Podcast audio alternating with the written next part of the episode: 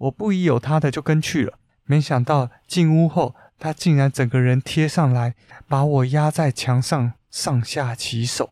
我立刻制止他，但是他完全没有要停手，反而顺势把我压到床上，强行想要脱我的内裤。我紧紧拉住他，并且明确且清楚地反复告诉他：“我不要，你停下来。”但他却一直说：“你不要骗人，你一定也想要，你不要给我抗拒。”他紧紧扣住我的手。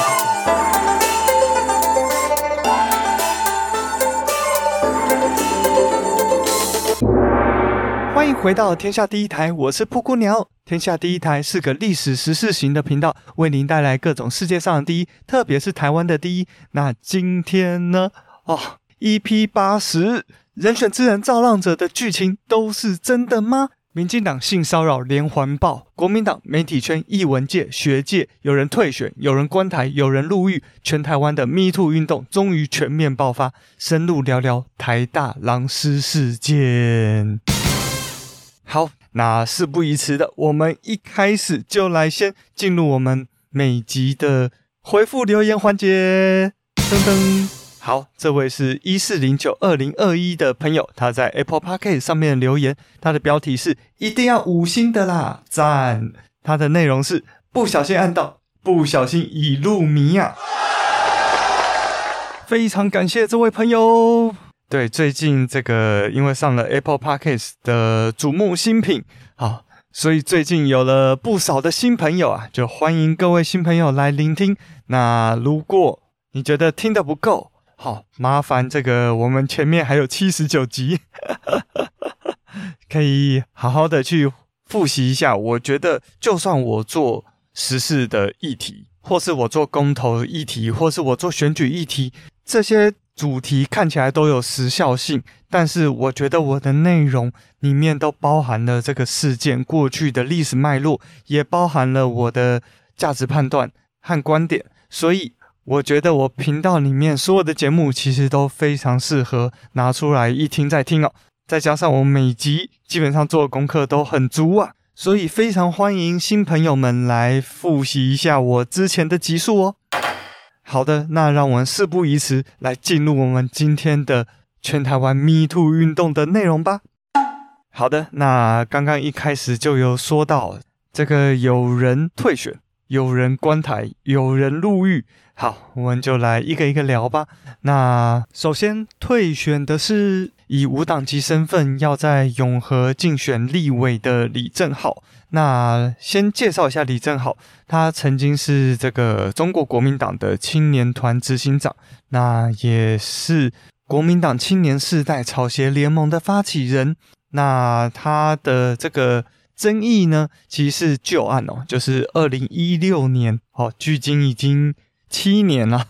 二零一六年的一月，被匿名为方丈的这个国民党同事郭丰硕。爆料说，这个李正浩挪用国民党公款，还流连酒店，并且偷拍七至八位女性的性爱影片哦。那关于这个爆料的部分呢，呃，是已经被民事判决无足够证据的爆料，而且这个爆料者郭丰硕呢，还要赔李正浩五万元。好，那你也许会问。诶，李正浩不是胜诉了吗？那争议又在哪里呢？好，这个争议呢，就是，嗯，这个判决的证据之一是一个 Line 的截图。那这个截图里面呢，是李正浩跟他前女友的对话哦。那内容是这样的：李正浩说：“想想什么狗屁法条有用的话，李宗瑞的影片为何随便找都一堆？”那前女友就说：“但是李宗瑞现在在哪？”李正浩说：“所以你不要惹我，我们好好相处就很棒。当面删除我不能备份吗？我们好好相处，当朋友，真心的朋友。你不要弄我，有一天那些影片自然会消失。我这辈子没害过人，也没威胁过人，你是第一个。”那他前女友就说：“你真的没有把影片给别人看？”李正浩说：“嗯。”以上呢就是这次争议的部分哦。那在之后呢，这个前女友。好，李正浩前女友是有在发讯息，讯息大致是这样说的：对话里面所指的影片不是性爱影片啦，是出游影片。因为我家教严格，觉得跟名人哈、交往不好，所以才这样闹出风波，造成误会，不好意思。好，那原本事情应该到这边就要结束了，但是因为呢，前阵子民进党跟这个李正浩合作嘛，礼让李正浩以无党籍的身份要在永和参选立委，对决国民党的林德福，那这个礼让的动作就让民进党内很不开心嘛。那除了这个，算是有打压到这个民进党内的部分的人，在这个永和争取提名的机会，而且提的人似乎还有点争议，所以民进党内有七百八十八个人联署，要求民进党要取消这个合作。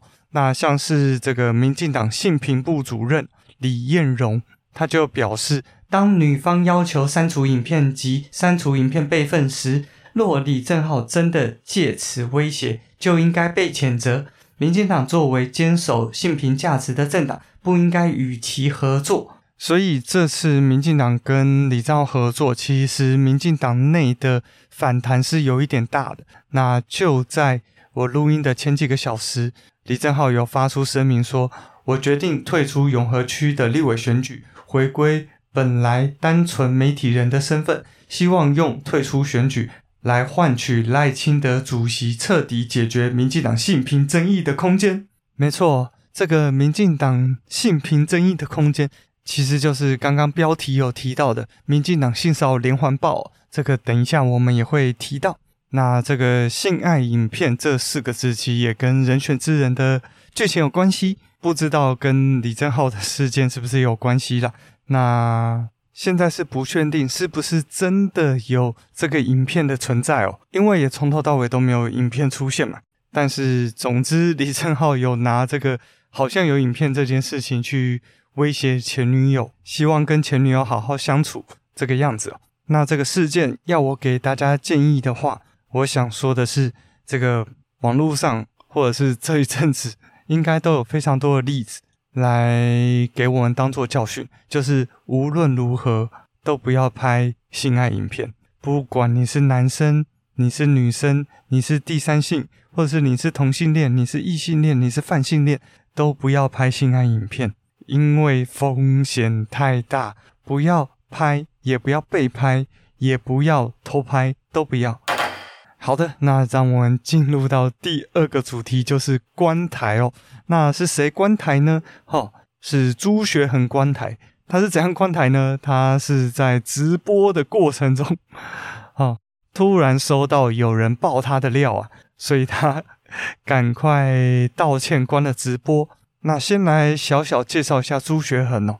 朱学恒虽然 YouTube 频道才二十多万订阅，但他光在五月哦。就是上个月五月，他在 YouTube 直播中接收到的抖内，也就是捐献或者说赞助的金额，就高达新台币七十一万哦，这是很多人一整年的收入呢。那这还不是最高的，他最高纪录是一个月收到的赞助金一百一十万。而在去年呢，他光靠 YouTube 的抖内金额就赚进了五百八十九万了，是台湾最强的抖内王啊！那我其实一直不是很想提这个人的名字啊，但是今天他居然爆出了这件事哦，那我就想说，就连带的，好顺带的提一下他到底做了什么。爆料者来头不小啊，是国民党的台北市议员钟沛君。那钟沛君呢，他。他之前担任过伊林模特公司的模特，也担任过 TVBS 新闻台的主播。那就在十个月之前，钟沛君跟朱学恒还有其他友人有一个餐叙，而就在其他友人离开之后，坐在钟沛君对面的朱学恒站起身，绕过餐桌，毫无预警的抱住钟沛君，强吻两次，并且还说：“反正你明天也不会记得。”呃，应该是因为上述的行为有被监视器拍到，所以事后呢，朱学恒就有先用手机讯息写下了切结书，承认自己有上述的行为。但是呢，我觉得很恶劣的，更恶劣的是，隔天钟沛君收到的亲笔切结书，硬是比原来的讯息的版本少了这个主动拥抱及亲吻当事人钟沛君这一句最重要却也是最恶心的段落。那原本这件事情可能就这样结束了，但是让钟沛君更气愤的是，朱学恒这阵子大谈特谈自己最不该提的性骚扰议题，还用这个赚通告费、赚流量、赚这个社会不知他真面目而给他的期待。让我反复堕入我努力想要爬离的深渊，让我对毫不知情的节目单位、民众非常抱歉。好，那事情大概就是这样。可惜哈，朱学恒不是直接关他的 YouTube 频道，他只是直播到一半，请来宾离席，然后解释了一下哦，说自己有做错事情，若有法律程序会配合，然后就关闭直播。所以他现在 YouTube 频道没关，脸书也没关。那我个人是希望他关一关啦。咕鸟神预言：朱学恒的 YouTube 频道名称已经改成即日起无限期停止公众活动，可惜离真正的关台还有一段距离。同时，希望脸书也能关一关。好，接着今天第三个 case 是入狱的。好，入狱的是三重身心科医师孔凡景，然后他是孔子的第七十四代子孙呐、那事情是这样的，有位女病患呢，在她的诊所就诊，那孔凡锦呢，就请护理师把这个女病患带到诊间后方的休息室休息。接着呢，孔凡锦就把门锁起来，并且用手指性侵这个女病患得逞了。那在这个过程中，女病患不断的抵抗，还让孔医师啊，孔凡锦医师撞倒这个点滴架，发出了剧烈的声响。那就在今晚呢，孔凡景依强制性交罪被判四年徒刑，而且全案定验，也就是要关定了。好，这就是今天的第三个 case。好，接着呢，在聊第四个 case 之前呢，我们先来聊聊《人选之人造浪者》里面的剧情吧。那在前几集我其实也有聊《人选之人》，但是都是尽量无雷的聊啊。但是呢，就是最近性骚扰事件那么的多，多到这个，我觉得新闻媒体应该都把《人选之人》的剧情差不多讲完了。那我就稍微提一点点吧。好，那剧情大概是这样的。里面的主角张雅静哦，她是一个基层党工，那她被另外一个部门的资深党工性骚扰，而张雅静应该也不是第一次被性骚扰了，所以当她的主管翁文芳去询问张雅静说：“你有没有要申诉？你要申诉的话，她绝对没有问题，会支持她。”但是张雅静就回复了，当下只有两个人，很可能证据不足，而且申诉的话还可能会把事情闹大，让他在办公室还要被指指点点。所以一开始他是没有要申诉的。但是后来翁文芳有打电话给张雅静，鼓励他，跟他说：“我们不要这样就算了，好不好？”我相信当很多人听到这句话的时候，应该是他们在面对这样的过程、这样性骚扰的事情的时候，很想要听到的一句话，甚至是很多人在心里曾经对自己讲过的话。那剧情呢，是最后找到了监视器画面，证明这个性骚扰属实，而且还找到了之前一样是被这个人性骚扰的受害者出来作证。那只是呢，当时借逢总统选举啊，大局为重。所以最后，总统候选人也就是党主席哦，都知道了这件事情，也只有低调的开除这个性骚扰的党工哦。那这个是人选之人剧情的部分。那与剧情一样的是，真的有多案的性骚扰。那至少民进党至今最少就有十一案。但与剧情不一样的是，从目前爆出的这几起案例来说。这些受害者可没有遇到人选之人里的翁文芳啊！民进党身为曾经是妇女运动的先锋哦，那我们之前在讲这个彭婉如命案的时候说过嘛，当时这个妇女保障名额，好，也就是现在的妇女保障名额，就是在民进党的努力之下争取到的。但是呢，没想到应该有这个性别平等意识的民进党，在他们的妇女部发生性骚扰案的时候。在他们的青年部发生性骚扰案的时候，却被主管压下来了。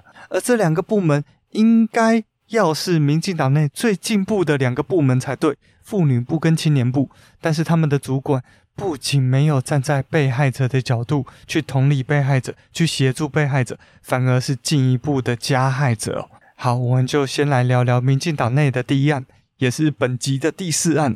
这个事情发生在数个月之前而已。受害的是一位女性的党工哦，她在与民进党的合作厂商拍摄完影片之后，在回程的车上遭到导演薛朝辉上下其手，出手抚摸这个受害者的后颈、下巴、肩头和胸上，游移爱抚跟按摩，让这个受害者下车之后立即躲到厕所，打电话给同事求救。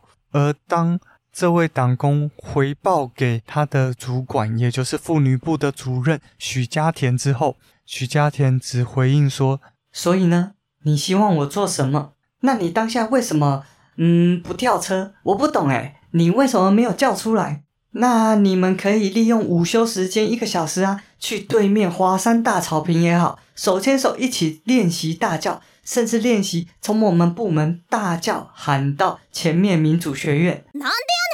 大家听到是不是非常的傻眼呢？怎么有这样的主管、哦？而这位主管还一样是女性，在前阵子都还是民进党的副秘书长，一直到这个事件被爆发才请辞获准哦。好，民进党的第二案，好，也是今天的第五案，我们来聊聊这个民进党青年部。那受害者一样是民进党的一位女性党工，她被她的同事叫陈佑豪，私下呢多次的向这位女性党工送早餐啊，要求要赔付酒局啊，还在饭局的时候趁机搂腰摸臀，甚至亲吻脸颊。某次，这位女性党工跟陈佑豪一起出差的时候，陈佑豪更是疯狂的敲房门、按电铃骚扰。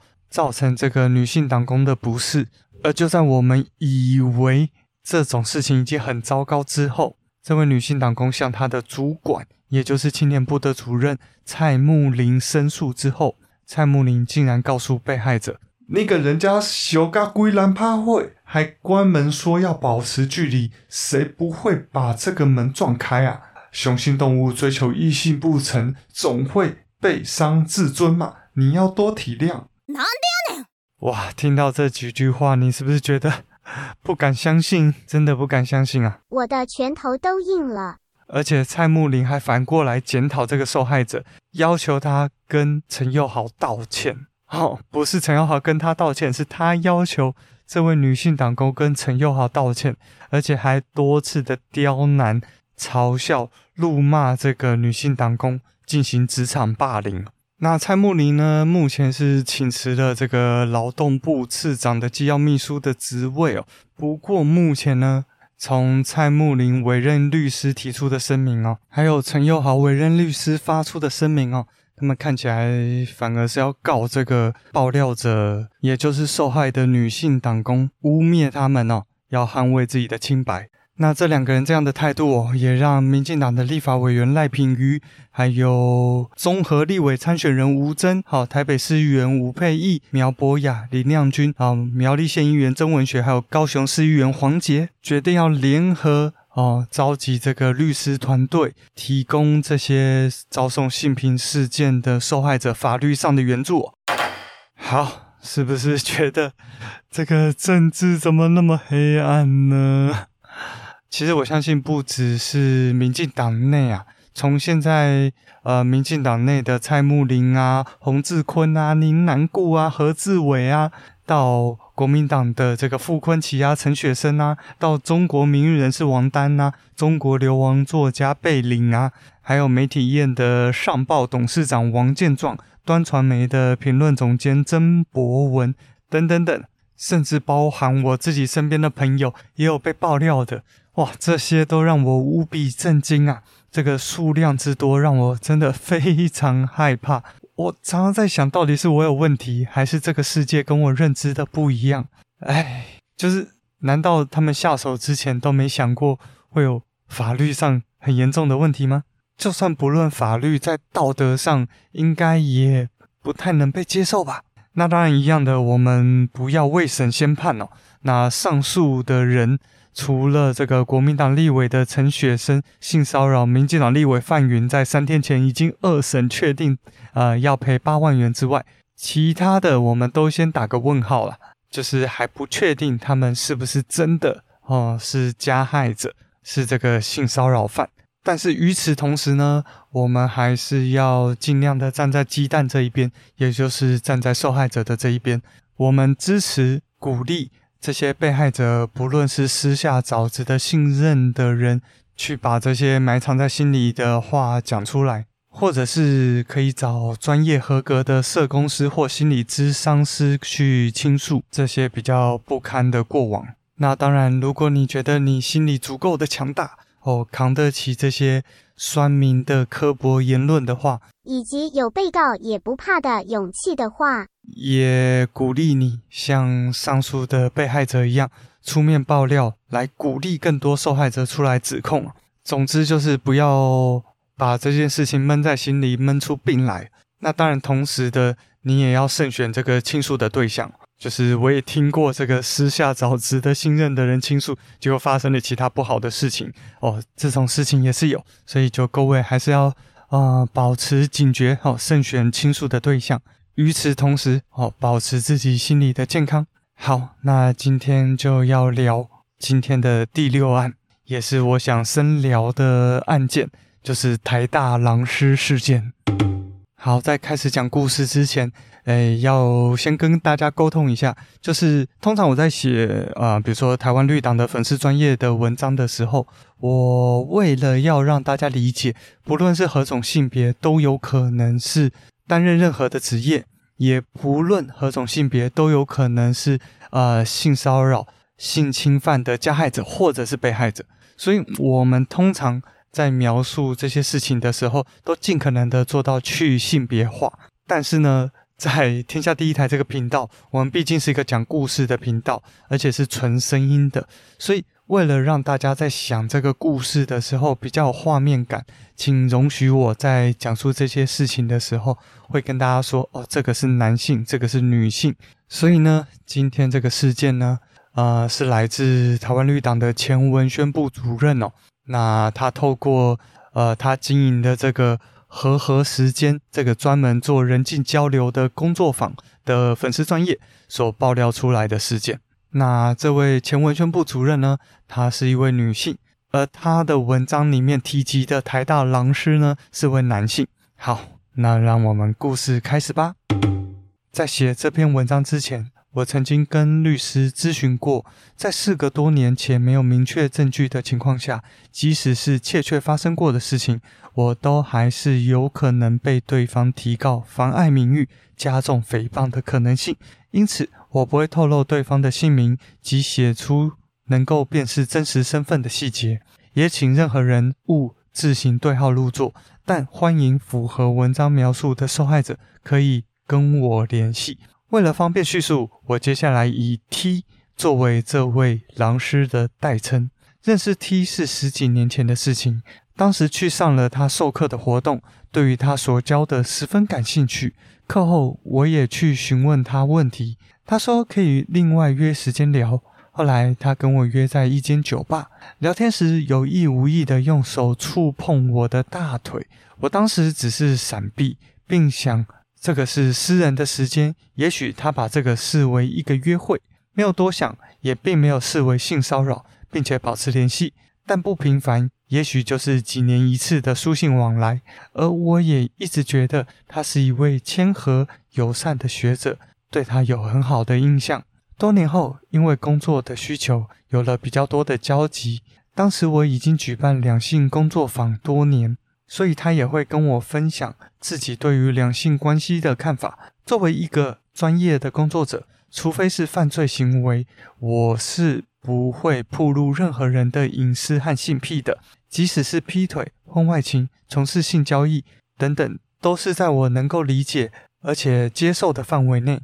然而，有次聚会喝酒后，喝醉的 T 开始滔滔不绝地说：“台湾处女真的好多。”我就是回来台湾解放处女的，并且表示从国外回台湾后，就不断的跟不同的处女发生性行为。我隐约觉得不对劲，因为以我对台湾社会现况的了解，成年女性处女并非那么多。除此之外，成年后的处女多半是因为宗教信仰或是较保守，再不然就是没有男女交往的经验。而 T 除非是刻意找处女下手，否则绝不可能会有台湾处女好多的言论。但是因为看他平常的言行都很正常，又有一定的社经地位，所以我判断他应该不至于会做出太离谱和自毁前程的行为，就没有多想。不料有一次又听到 T 随口提到，在一门短天数的课程中，他就跟三位学生发生关系。我追问他们都是自愿的吗？他给我肯定的回复。我接着问。你确定没有任何人在事后不愉快的吗？他说：“我不知道。”我知道再问也不可能问出更多讯息，就没有再提。当时我心里就开始疑惑：怎么会有那么多女学生愿意跟这种外貌和身材都不特别突出的教授发生一夜情呢？难道真的有可能是因为台大女学生更注重内涵吗？所以更容易会被这种博学多闻、能言善道的教授吸引吗？我不能完全排除这个可能性。毕竟自己从事两性关系工作多年，自然知道越年轻、越没有社会经验的女性是越容易有社经地位的人给吃了。对于这样的现况，专栏作家 Peggy Chu 也有精辟的评论。他是这样说的。权势和性是普遍男人毕生追求的东西。若在正常值的自我欣赏也无碍他人，我觉得无妨。而女性或同志要小心的是，那些不拒绝也乐于接受崇拜的人，变相的把事情引导到是你自己贴上来的，你也很喜欢吧的这种境地。小心自己对名人的渴望，是避免被顺势吃掉的第一步。那种在领域小有名气，但放到整个社会又不算大咖的人，最喜欢的就是无知的少年少女。这些本身没有社会经验，而不足以判断这位名人的权势规模，以为在圈子里很多人听过就很厉害的小朋友。这些人啊，最喜欢对这种小朋友下手。一是好骗，很多人一脚踩进陷阱里还不知道，以为是前辈的好意。二呢，是他们没有资源，也没有能力反抗，就算说出来，也因为没有社会地位，根本没有什么人会在意。教授或老师玩弄学生，作家或医师邀约粉丝，或者是工作上司以职务之便频繁接触者，都是基于以上的原因。基于上述的评论可以得知。尽管有社会经历的女性都能一眼看穿这些老男人的把戏，但是对涉世未深的年轻女性却是很容易掉入陷阱的，很容易沦为一时的玩物的。这是这些年我从事两性工作最无奈也最无力阻止的现状。回到 T 的故事，如果他只是凭借着高超的技术，趁职务。在校园把女学生骗上床，虽然令人不齿，但也不会成为我今日故事的主角。所以我要继续把这个故事说完。有次我和 T 相约，他说东西忘记拿，要我陪他回住处拿文件。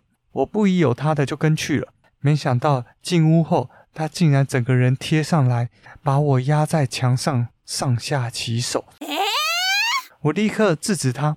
但是他完全没有要停手，反而顺势把我压到床上，强行想要脱我的内裤。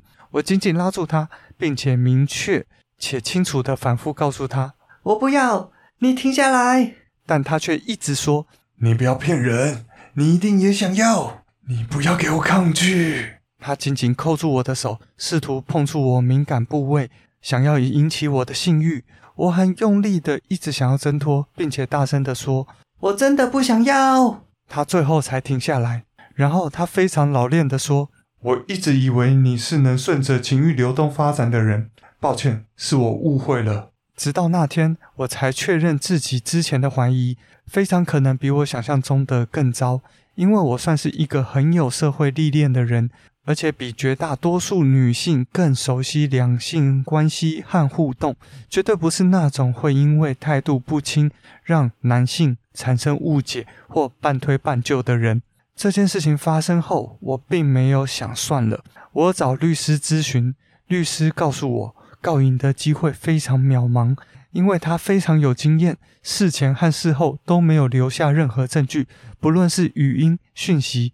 都没有留下记录，而且当日也是我自愿走进他的屋内的，而且最后他确实有停下来，而且解释。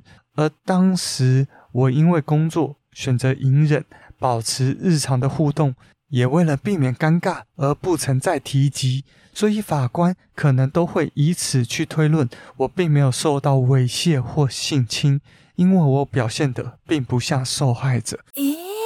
律师的分析其实毫不意外的，因为以他的智商和阅历，能够这样有恃无恐的在自己工作的场域，甚至明知当时我已婚，仍对我这样强悍的女性都敢做出这样的行为，自然一定是很清楚要如何规避法律风险，营造误会、意外、酒后乱性等情况，并且事前和事后都不会留下对自己不利的证据。就像我的情况，他能判断我因为业务关系会不敢得罪他，也不敢声张，也知道等我进到他的房间再下手，这样的情况会对我最不利。所以，他不但是非常清楚自己在做什么，也是很熟练该如何做的惯犯。咦，这些年。这件事情一直挂在心上，并不是因为个人的受害经验，而是担心像这样的狼师留在校园中，继续运用职务之便去伤害更多的年轻女孩。但这些年轻女孩却苦无证据，无法指控狼师。对于这些老手来说，吃下这些女孩是轻而易举的，好吃不粘牙，好处理。连我这样跟男性互动经验丰富的人都几乎要被性侵。那天他没得逞，是因为我能够很冷静地去挣扎制止他。但是那些被他破处的女孩是不可能像我这样冷静的，她们根本无法应付这样的情境。那些年轻的女孩，有多少人是半推半就就被他破处的？又有多少女孩是在完全不愿意的情境下，被他以情欲自由、情欲流动这样的说辞，而以误会、理解不同，在事后被卸责，我能想象这一类受害的女性一定是在事情发生时才惊觉掉入陷阱，在事后才发现自己愚蠢地挖了个坑给自己，所以她们甚至不敢张扬，因为她们觉得好像责任是在自己，因为知道同侪跟法律可能都不会站在自己这边，所以她们沉默着。然而，沉默不代表事情就过去了。就像我情绪虽然没有太受影响。但事后，我仍有将近半年会不时做噩梦，而且我原本最喜欢紫色，但因为他也喜欢紫色，让我有很长一段时间对紫色感到恶心。连我都如此，那些被他破处的女孩又是怎么样的情况呢？